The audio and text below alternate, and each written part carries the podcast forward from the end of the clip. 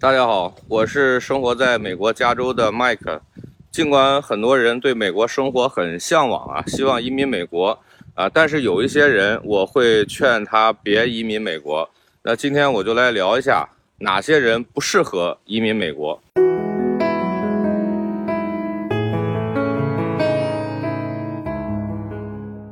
第一呢，就是渴望都市生活的人。那美国这个地方地广人稀，除了纽约、芝加哥、旧金山、西雅图、洛杉矶这些大都市的当趟以外，你很难享受到在中国的那种城市生活节奏。那我就不说北京、上海、广州、深圳了，就说我以前工作生活过的郑州。郑州这个地方虽然不是我的祖籍。呃，不过我在这个城市学习、工作、生活了十几年，已经对这个城市很熟悉了。但是你说我对这个城市有多有感情呢？也谈不上。国内的城市，我唯一有好感的就是深圳。那你说郑州这个地方，应该也算是一个三线城市吧？省会城市里也算是建设的不错的。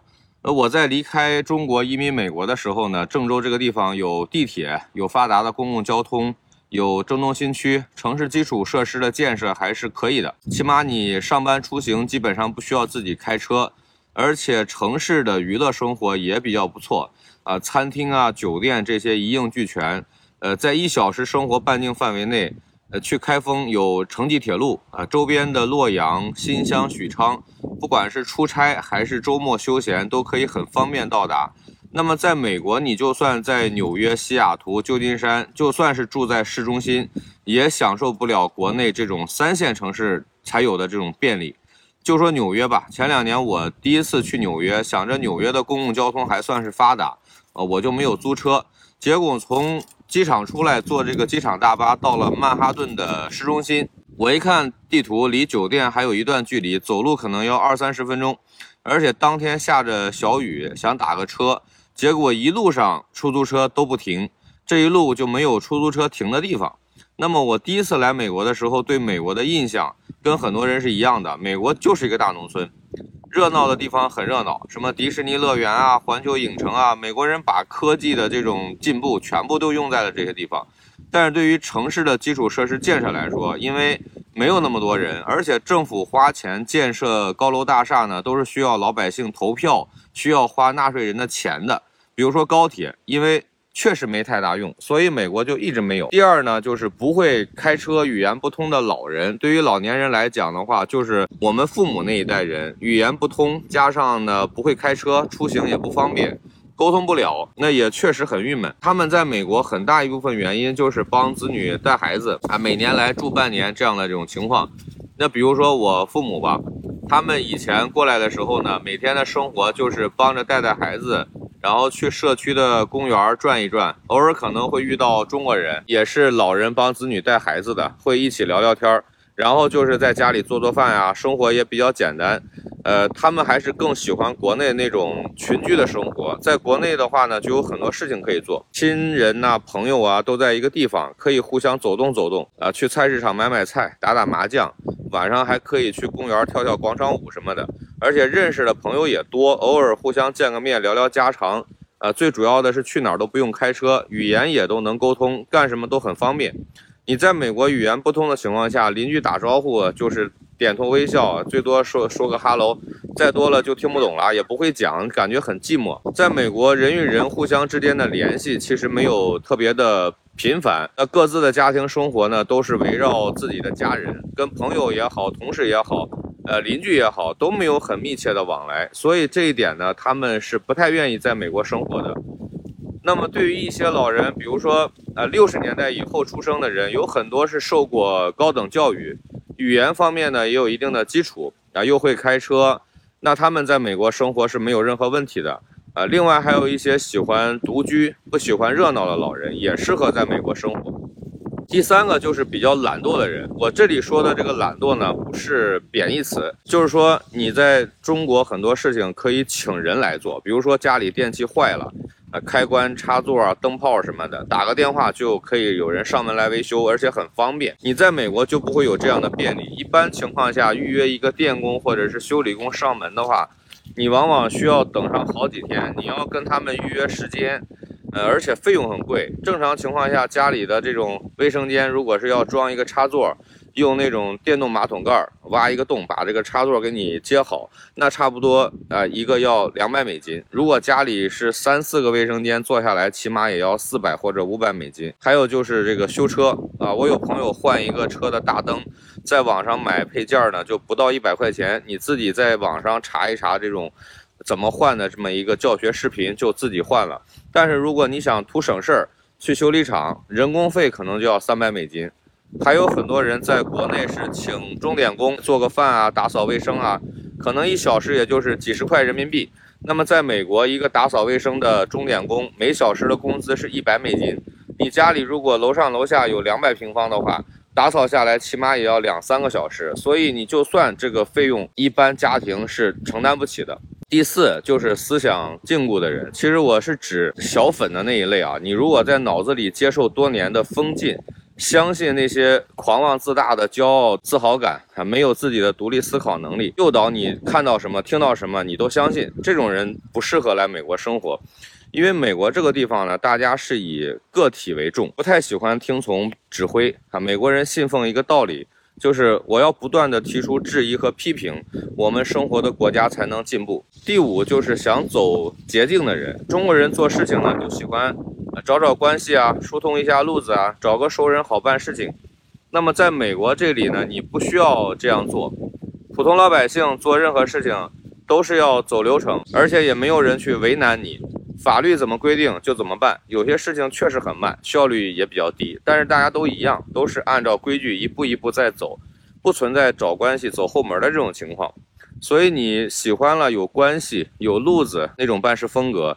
在美国肯定是不习惯的，你会觉得在美国很拘束，原本自己的能量还有左右逢源的这种能力呢，都无法得到施展啊。这样的人我确实也见过，拿到了绿卡，但是完全不接受这边的生活模式，他们也挺郁闷的。那孩子本来都在这边读书啊，非要通过自己的关系运作一下，在国内找一个所谓的稳定工作，让孩子回去工作。第六个就是无法包容的人。你在中国生活的时候，那不管是少数民族也好，还是汉族也好，大家都是中国人嘛，都讲中文。方言虽然很多，但是官方语言还是以普通话为主。你会认为大家都是一个民族。那么，美国这个地方从建国之初就是由移民组成的。呃，从五月花号英国人过来开疆拓土，到后来南北战争、美墨战争，发展到今天已经是一个。一百多个国家移民所组成的多民族国家，你在工作的时候，还有平时度假休闲的时候，看到的都不只是一个国家的人，也不止一个种族的人，黑人、墨西哥人、欧洲人、亚洲人、拉丁美洲等等，全世界的民族你都可以在这儿看到。每个国家、每个民族都有其自己的文化和语言，也有其独特的生活习惯和习俗，所以你要在美国生活，就应该有一颗。包容的心态存在即合理。你要尊重各个国家民族的移民。美国它不是属于某个国家的人，在这片九百八十万平方公里的土地上生活的三亿多人，什么民族都有，什么肤色都有，什么语言都有。你要真正去包容和适应，啊，你要有这种敞开心扉，跟他们融合在一起，呃，允许自己去了解别的国家、别的种族的文化习惯。那么你不仅可以打开自己的这种世界观，了解很多知识，也可以从他们身上学习到很多以前没有接触过的东西。而且你会发现，你的认知都站在了一个新的高度和维度。第七呢，就是不讲信用、没有时间观念的人。如果你做事情出尔反尔，爱贪小便宜，说话不靠谱，喜欢左右逢源，说客套话，不讲信用，不守时间，那么也适应不了美国的生活。美国这个地方，就是说你做任何事情基本上都是要预约的。如果你预约的时间没有准时到，那么你就会给人一个没有时间观念的这么一个印象。久而久之呢，就没有人会跟你打交道。而且左右逢源说客套话，比如说你随口一说，呃，改天我请你吃饭，那美国人就会问你具体是哪一天去哪里吃，可能你随口一说，对方就会一直记着。在美国去餐厅吃饭也好看医生也好见朋友也好，都是要预约的，而且预约的时间呢都要准时赴约。如果碰到紧急的情况，你说你也要第一时间通知对方，要有足够的理由请求对方原谅。另外，小聪明这件事情啊。在美国也不要有很多人喜欢就是耍个小聪明，编个谎话为自己开脱什么的。呃，在中国最常用的就是请假，比如说给老师请假，给公司领导请假，都喜欢编个理由。但是美国行不通，也没有必要，因为你在美国呢，大家都是以家庭为重。你如果说孩子考试或者孩子打比赛，或者说单纯的我就是家庭度假，一起出去玩，那么。呃，公司老板呢就会很开心，你能够以你的家人为主，你那么顾家，你就是一个诚实可靠的人。那学校也是，你带孩子出去玩，就是直接跟学校的主管部门如实说，老师也会很开心，你可以让孩子增长见识。当然了，上了学以后，尽量还是不要因为玩去请假，因为学校对于学生的请假次数也是有规定的。美国是一个极其讲信用的国家，生活中任何事情都需要有你的这种信用分去支撑。比如说买车、买房、贷款、租房子啊，都需要信用。信用分是一个人生活的基础，没有信用分，你可以说是寸步难行，什么都做不了。就是说租房子这个事儿。你如果有拖欠房租的记录和诉讼，那么你以后在租房子的时候呢，基本上就没可能了啊，或者说你需要出很多押金，别人才愿意租给你。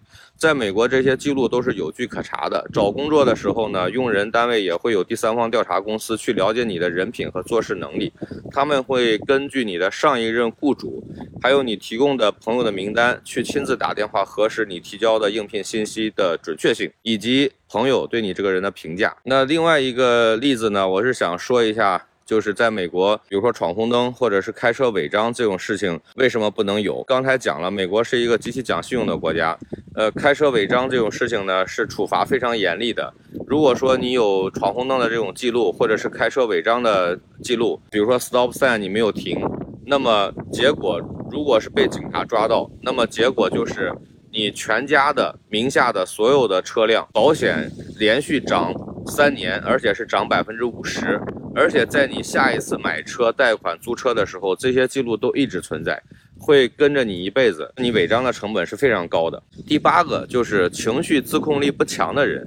大家都知道，美国有两个特别重视的问题，一个是枪支合法化，二是妇女儿童保护。为什么把这两个问题放一起说呢？对于自我情绪控制不好的人来说，很容易惹祸上身。举个例子。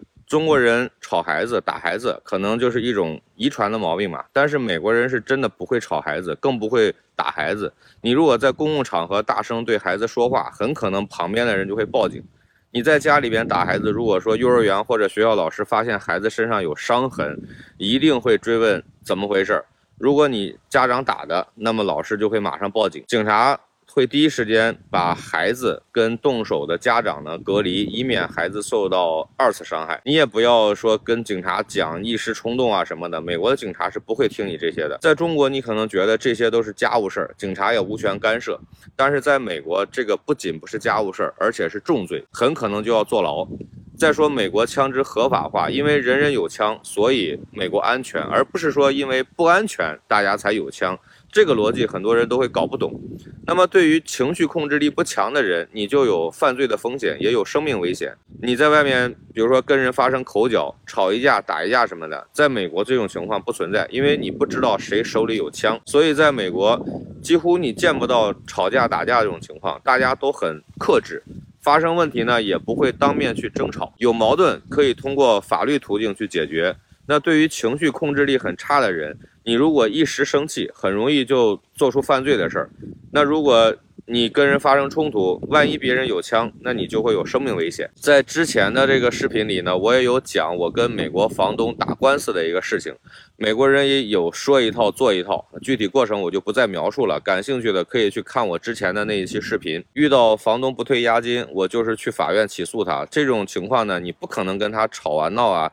啊，或者找几个人去追着他要钱啊，这种情况，在美国解决纠纷的办法不是这样的，在美国解决纠纷的办法就是诉讼，让法律解决，这样是最好的。好了，今天的视频就说这么多嘛，欢迎在评论区留言，感谢大家的关注。